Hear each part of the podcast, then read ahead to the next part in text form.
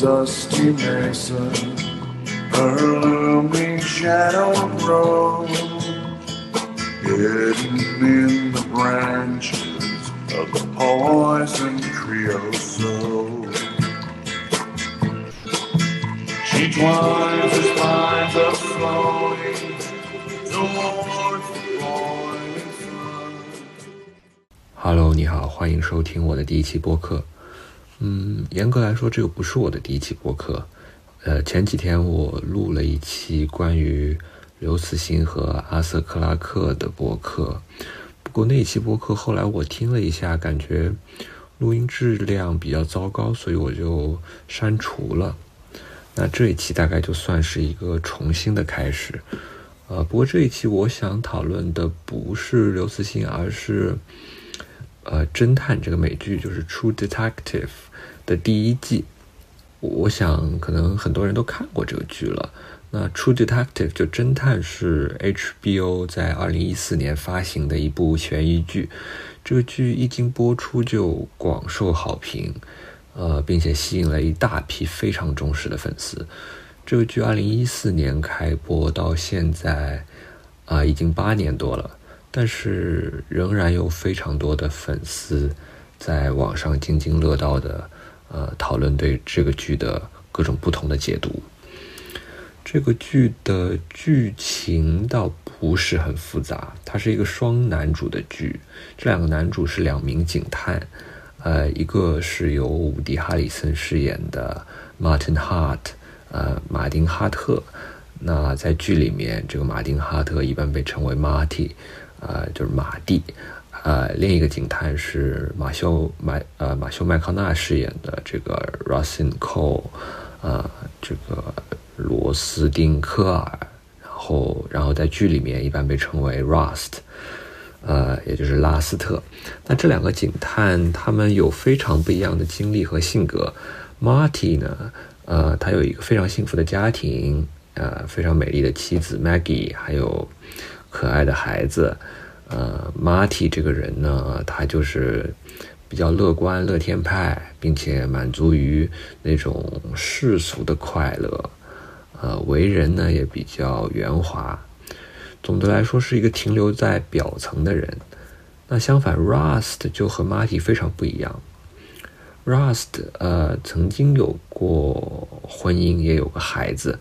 呃是一个女儿，但是他的女儿在很小的时候就死于非命了。呃，他的婚姻因此也走到了尽头。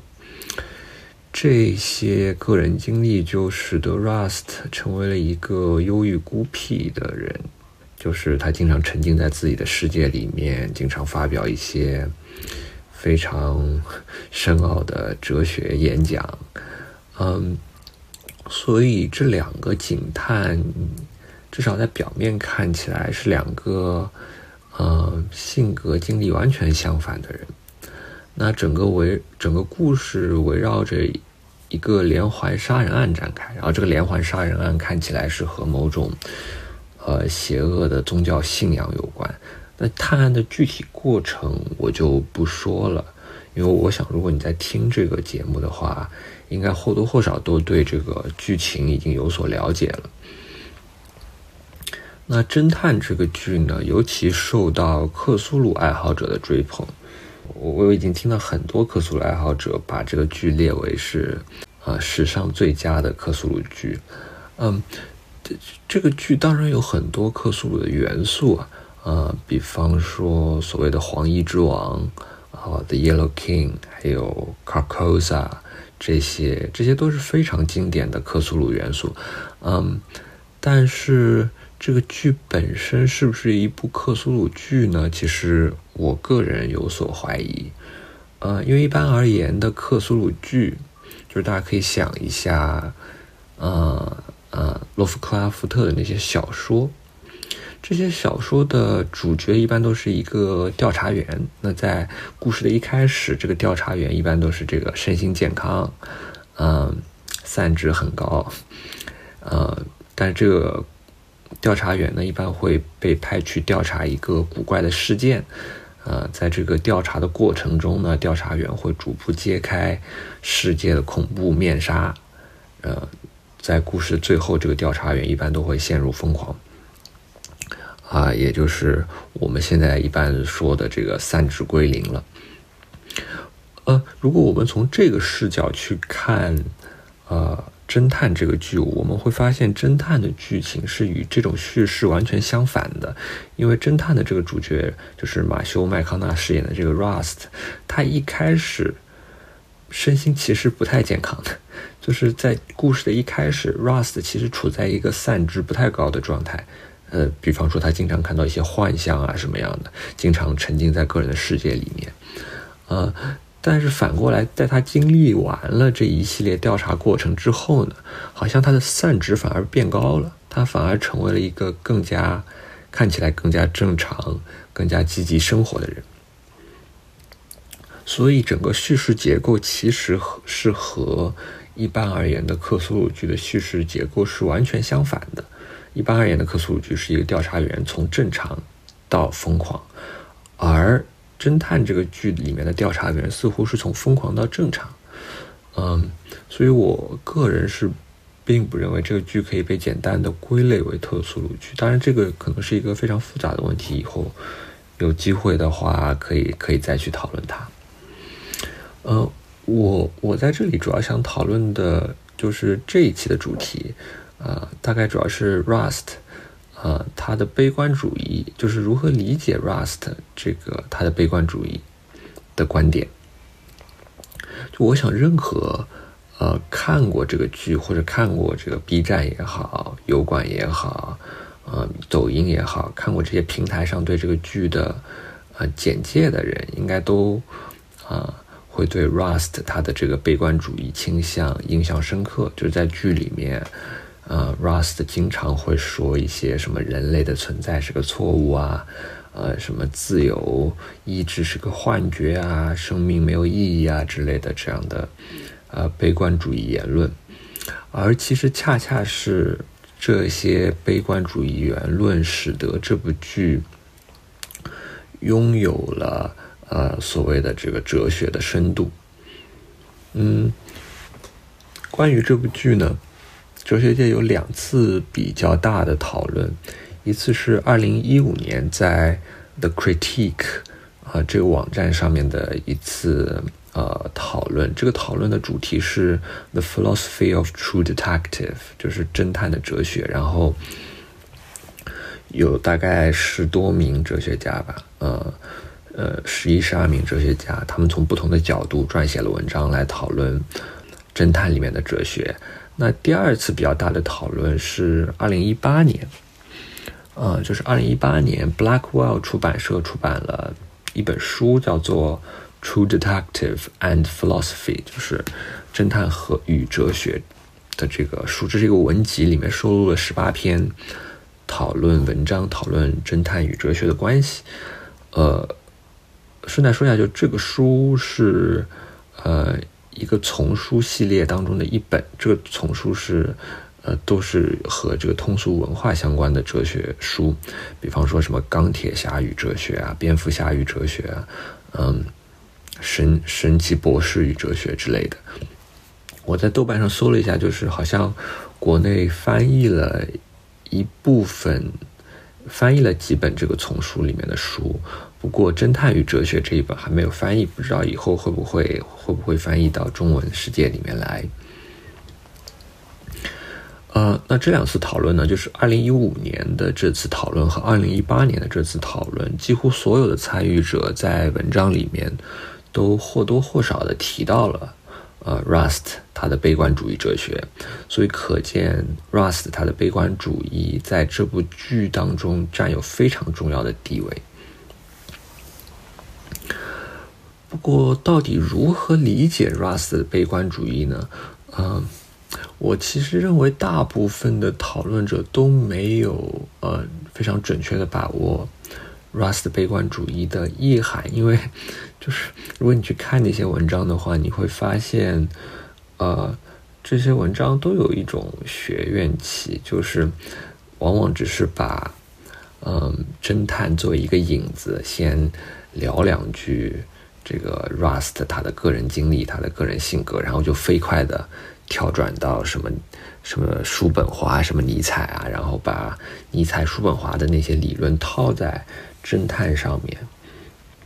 在我看，所以在我看来，这些解读并不是非常令我信服。所以我还是想讨论一下，就是到底如何理解 Rust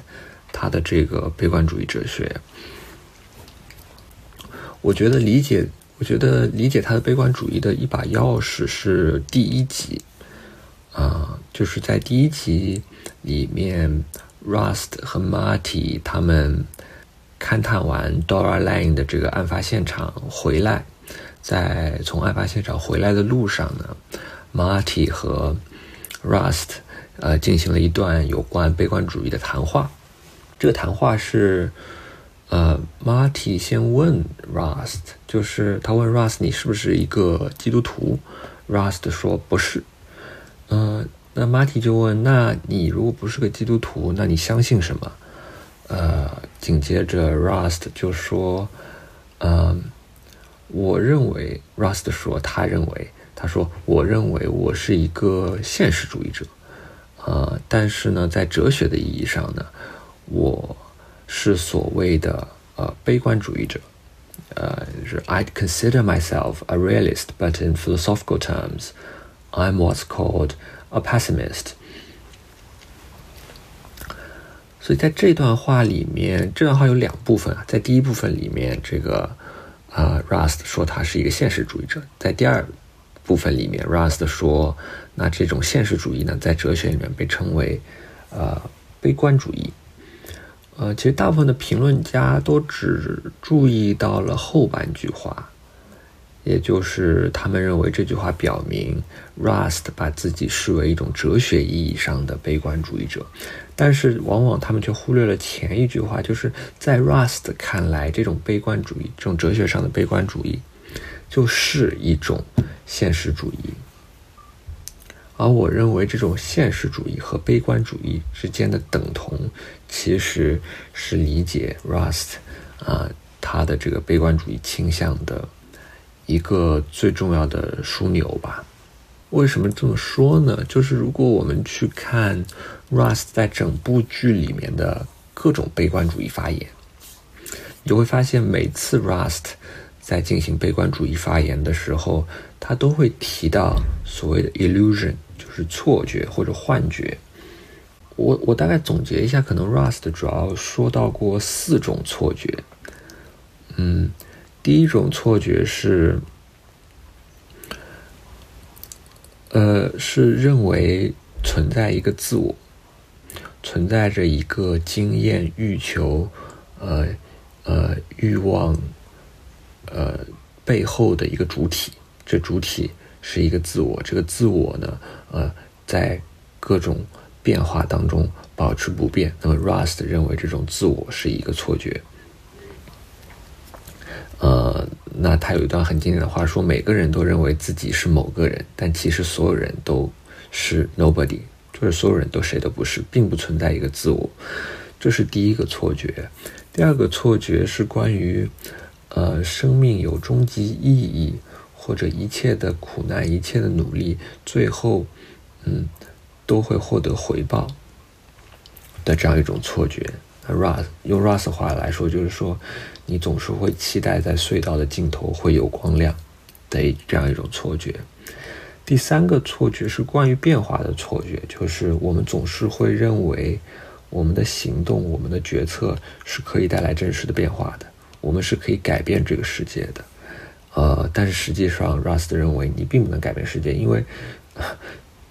这可能涉及到他对于时间的理解，就是他认为是整个时间是是一个循环式的东西，它并不是一个线性前时间并不线性的前进，相反时间会循环，所有发生过的事情都会不断的一再的发生，你并不能够真的改变什么，因为只要它发生了，它就会不断的发生。嗯，第四个错觉是关于自由意志的错觉，就是我们每个人都认为啊。嗯，我们是可以独立于一系列的呃欲望和需求进行自主的决策的，但是在 Rust 看来，呃，这种自由意志也是一个幻觉或者错觉。那这些错觉的根源呢？嗯，对于 Rust 来说，都是因为人类有某种过剩的自由意自我意识，而这种自我意识呢，呃呃，使得人类总是会觉得有某一种被称为自我的东西，这个自我的东西能够进行筹划，呃，能够进行决策，从而人类会把。一系列不属于现实的东西强加到现实之上，比方说意义、价值、秩序等等。但是其实这些东西都不过是自我意识所创造出来的错觉。那在这个意义上，啊，嗯，Russ 有有一个非常著名的论断，叫做他认为人类的出现是进化上的一个错误。嗯。如果我们把这些关于错觉或者幻觉的说法和呃呃所谓的这个悲观主义就是现实主义的说法放在一起看呢，我们可能就会有一种新的理解。也就是说，悲观主义归根结底就是认识到这些错觉这真的是错觉，因此悲观主义是一种现实主义。因为悲观主义就是要如其本来的看到现实世界的样子，从而认识到这一系列关于自我意义、自由、价值、秩序的观念的，都只是人类自我意识强加到世界之上的错觉，它们本身并不是现实的一部分。所以，这是在这个意义上，嗯，我想，呃，Rust 会认为。现实主义在哲学上就等同于悲观主义，他们都意味着呃看破一些错觉，都意味着认识到，嗯，意义、价值、秩序和自我都不是现实秩序本身的一部分，而只是自我意识所产生的幻觉或者错觉。OK，这所以这个看来，这在我看来才是。呃，拉斯特的这马修马修麦康纳饰演的拉斯特的这个侦探，他所持有的这种所谓的哲学意义上的悲观主义的的这个内容，所以一旦我们在这个意义上理解悲观主义，那我们就可以看到这种悲观主义并不能够和我们日常所说的乐观主义、悲观主义的呃区分混淆起来，就是我们日常意义上说的。乐观主义也好，悲观主义也好，其实通常指的是，嗯，人的一种性格或者一种呃主观的态度。呃，比方说，我们总是说张三李四是一个乐观的人，或者是一个悲观的人。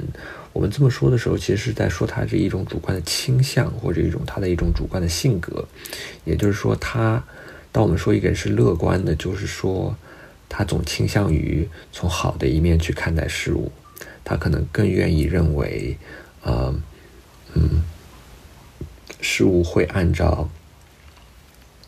呃，他的期待发展。那一个悲观主义的人，在这个通俗的意义上，就是一个通常会看到事物坏的一面的人。他可能总是会倾向于认为事物不会按照他的期待，不会按照事物应该。发展的那种样子发展，事物总是会可能更更有可能获得一个坏的结果。呃，但是 Rust 所谓的哲学意义上的悲观主义，并不能在这个意义上理解，因为通俗意义上的乐观主义和悲观主义，其实都接受了啊那一系列的错觉，也就是在通俗意义上，不论乐观主义还是悲观主义。他们都接受了有一系列、一系列关于自我价值、意义、秩序的想法。他们的唯一区别就是，乐观主义认为世界会按照这些想法发展，这些想法呢，最终会得以实现，就是我们最终能够实现自我、实现意义、实现价值。但是悲观主义呢？会认为我们可能最终无法实现自我、实现意义、实现价值，但是他们的共同点在于，他们认为这些意义、价值、自我、秩序都是真实存在的，唯一的差异只是乐观主义者认为这个很容易实现，而悲观主义者倾向于认为这个很难实现。但是哲学意义上的悲观主义者，呃，完全拒绝自我、意义、价值、秩序这一类东西的存在。相反，哲学意义上的悲观主义者把这些东西都视为错觉或者视为幻觉。而通俗意义上的悲观主义或者乐观主义者，则把这些错觉或者幻觉当做现实的一部分，啊，接受下来。所以，我觉得很重要，就是不能把拉斯特他所具有的这种悲观主义倾向和我们一般所说的那种作为人的性格的乐观主义或者悲观主义混淆起来。嗯，所以你在。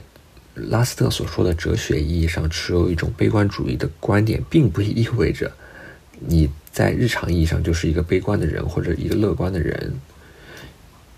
因为所谓的日常意义上的悲观和乐观的区分，恰恰意味着没有认识到那些错觉真的是错觉。OK，这个大概就是我对嗯嗯 Rust 他的。呃，悲观主义的一些想法。不过，我觉得可能一个很大的问题是，我们看到在这个剧的结尾，嗯，Rust 好像经历了一个转变。就是如果大家能够回想起来，剧的结尾，这个 Marty 和 Rust 关于黑暗与光明斗争的这个对话，那么 Marty 说。这个黑暗与光明的斗争看起来是黑暗赢了，因为如果你抬头看看天空，你会发现天空里黑暗的部分是更多的。呃，结果 Rust 紧接着就说：“确实如此，天空当中确实黑暗的部分更多。但是曾经在一开始呢，世界里面只有黑暗，但是现在则有了一点光明。在这个意义上，啊，光明正在获胜，Light is winning。”嗯，所以好像到了故事的最后呢，这个 Rust 他又没有那么悲观了。这个是不是意味着，嗯，随着故事的推进，Rust 最终放弃了他一开始所持有的那种啊哲学意义上的悲观主义呢？嗯。其实这就是这就是主流对于这个剧的解读。就主流的解读认为，嗯，Rust 的这个角色呢，经历了一个呃非常大的转变。那么随着他对正义的追寻，随着他这个呃直面呃在这个探案过程当中直面黑暗，他最终得以摆脱了悲观主义，而成为了一个乐观的人。这是第一种解读。那有一些不同的解读，比方说，有的人认为，啊，其实这个故事的结尾是个假的结尾，就是它这个结尾其实是违背了侦探这个剧的整体逻辑的，但是导演和编剧仍然要强行加上这样一个，嗯，有这个光明的乐观色彩的结局，啊，来让这个剧不要显得太丧，呃，因为一个，呃。作为这个通俗文化的一部分，这个流行的美剧当然不能够呃完全是悲观主义色彩的。但是根据这种解读呢，就是严格的来说，这这种呃这种结局是个假的结局，它只是导演和编剧用来欺骗观众的。整个剧的底色仍然是悲观主义，从头到尾都没有变过。这是第二种解读。呃，那我想其实还有第三种解读，呃，也就是我自己比较倾向于同意的一种解读，也就是认为，Rust 到最后仍然是悲观主义的，他并没有从乐观悲观主义变为乐观主义，但是他还是转变了，因为他从一种消极的悲观主义转变为了一种积极的悲观主义，呃。我们看到，在剧的一开始，包括在剧的中间，Rust 其实处在一个相当消沉的状态。也就是说，对于早期和中期的 Rust 来说，悲观主义是和虚无主义绑定在一起的。但是到了剧的末尾，Rust 似乎摆脱了某种虚无主义，但是这个并不一定意味着 Rust 放弃了哲学意义上的悲观主义。呃，那这三种解读到底到底哪种解读是对的？呃，我我我自己也不是特别的确定。我我当然比较倾向于第三种，但是我目前还没有特别好的答案。可能可能我之后如果有更详尽一些的想法，会呃再做几期节目去讨论。嗯哦，不过不过这个，我想这个这个问题可能和另外几个问题是有关联的。那么第一个问题是说，Russ 这种哲学意义上的悲观主义，呃，是不是一定会蕴含一种虚无主义？呃，我们刚刚说了，这种哲学意义上的悲观主义认为，我们通常所说的意义、价值和秩序都是一种错觉，因此它似乎意味着。我们通常意义上的，呃，所谓的人生的终极意义，事物的基本的那种理性的秩序是不存在的，是一种错觉，并不存在自然或者上帝去保障这种意义或者秩序。但是，这个是不是就一定意味着人生是没有意义的呢？我觉得不一定，因为。你可以想象，可能人生是有另一番意义的，只不过这种意义不同于我们之前所以为的那种意义。也就是说，虽然说我们之前以为的那种意义是一种错觉，但是可能我们能够发现或者创造呃新的意义，一种摆脱了先前错觉的那种意义。如果是这样的话。那么看起来，这里就允许两种不同的悲观主义：一种是和虚无主义绑定在一起的悲观主义，另一种是摆脱了虚无主义的悲观主义。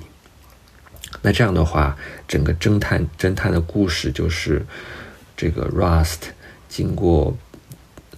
呃破案，不但不仅仅是这个。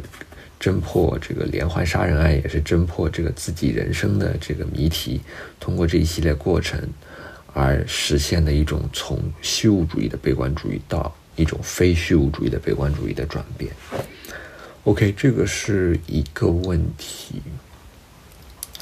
那可能另一个和剧情更相关的问题是，呃，是说 Rust。他的悲观主义到底是一个哲学立场，还是一个单纯的个人经历的后果？嗯，呃因为我们可以在剧里面看到很多关于这个问题的讨论。呃，呃，就是当 Rust 也就其实我我想我想到有一幕，就是 Rust 在这个警局里面被那两个黑人警探、黑人警察审讯的时候，他们讨论到就是 Rust。他的这种悲观主义倾向，是不是因为他做警察做的太久了，看到了太多悲惨的事情，所以，嗯，他就慢慢变成了一个悲观主义的人？如果是这样的话，那可能只是他的个人经历造就了他的这样一种悲观主义的性格，而我。因此，我们就可以期待，当他获得一些比较正面的个人经历之后，他或许就会放弃他的这种悲观主义色彩。但是，Rust 自己对这个问题的回答，呃，他认为并不是这样，也就是他认为他的悲观主义并不是个人经历的结果。他是这么说：“他说，I can't say the job made me this way. More like me being this way made me right for the job。”也也就是说，他说，嗯，并不是。并不是因为我做了这份工作，所以我才变成了这样一个人，而是因为我是这样一个人，而是因为我有这种悲观主义的观点，所以才使得我更加适合警探这份工作。我其实认为 Rust 的这个自我评价是非常准确的，因为我们看到，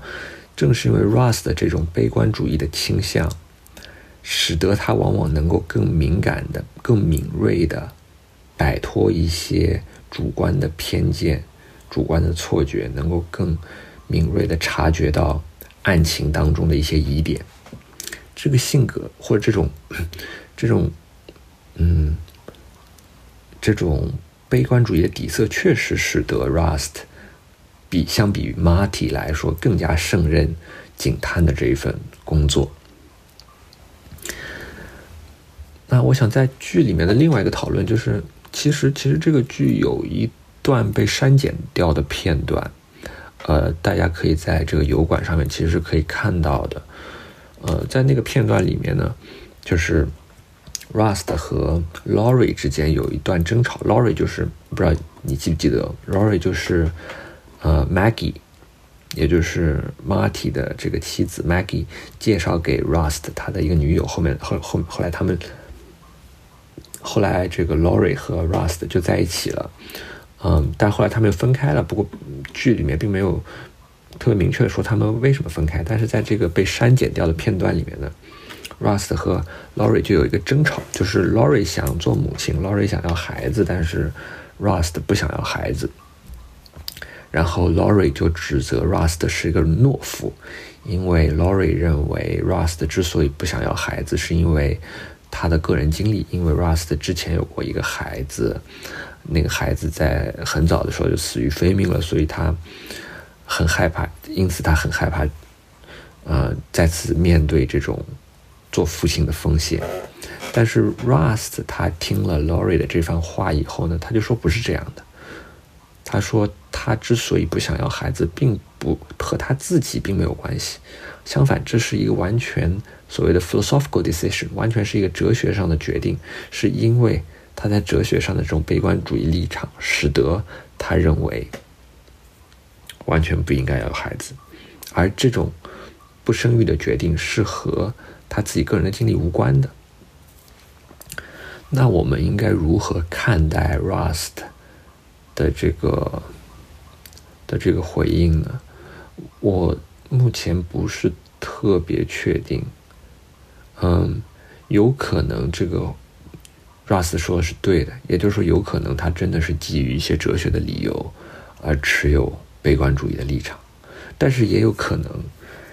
这种哲学上的理由只是一种自我欺骗，也就是说，因为他女儿的过世给他造成了非常大的心理创伤，那么为了逃避或者躲避这种心理创伤，他就编造编造出了。一些哲学上的理由去合理化或者去逃避这个创伤的经历，特别是在审讯室里面，他面对这个，他面对两个黑人警探的时候，他有一段非常经典的发言。他说，就是他说很有可能，就是他 Rust 说他有的时候会想他的小女儿。在童年，在幼年时期就死掉，或许对这个小女儿是一件非常幸福的事情。因为一旦你长大成人了，你就会拥有过剩的自我意识，你就会陷入各种错觉、幻觉之中，从而你就会不断的在人生当中受苦。然后他的小女儿没有经历这些苦难，在呃愉快的度过了童年，没有痛苦的死掉了，这或许是一件幸福的事情。所以你可以看到。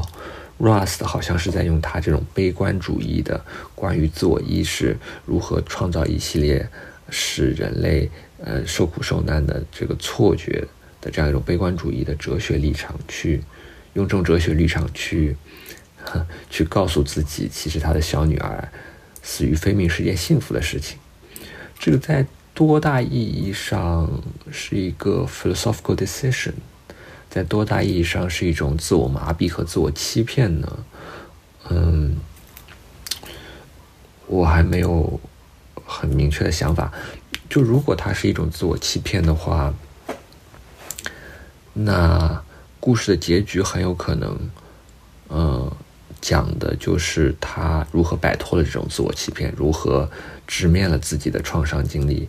达成了与自我的和解，从而。呃，自然而然的转变为了一个乐观主义者，有可能是这样的。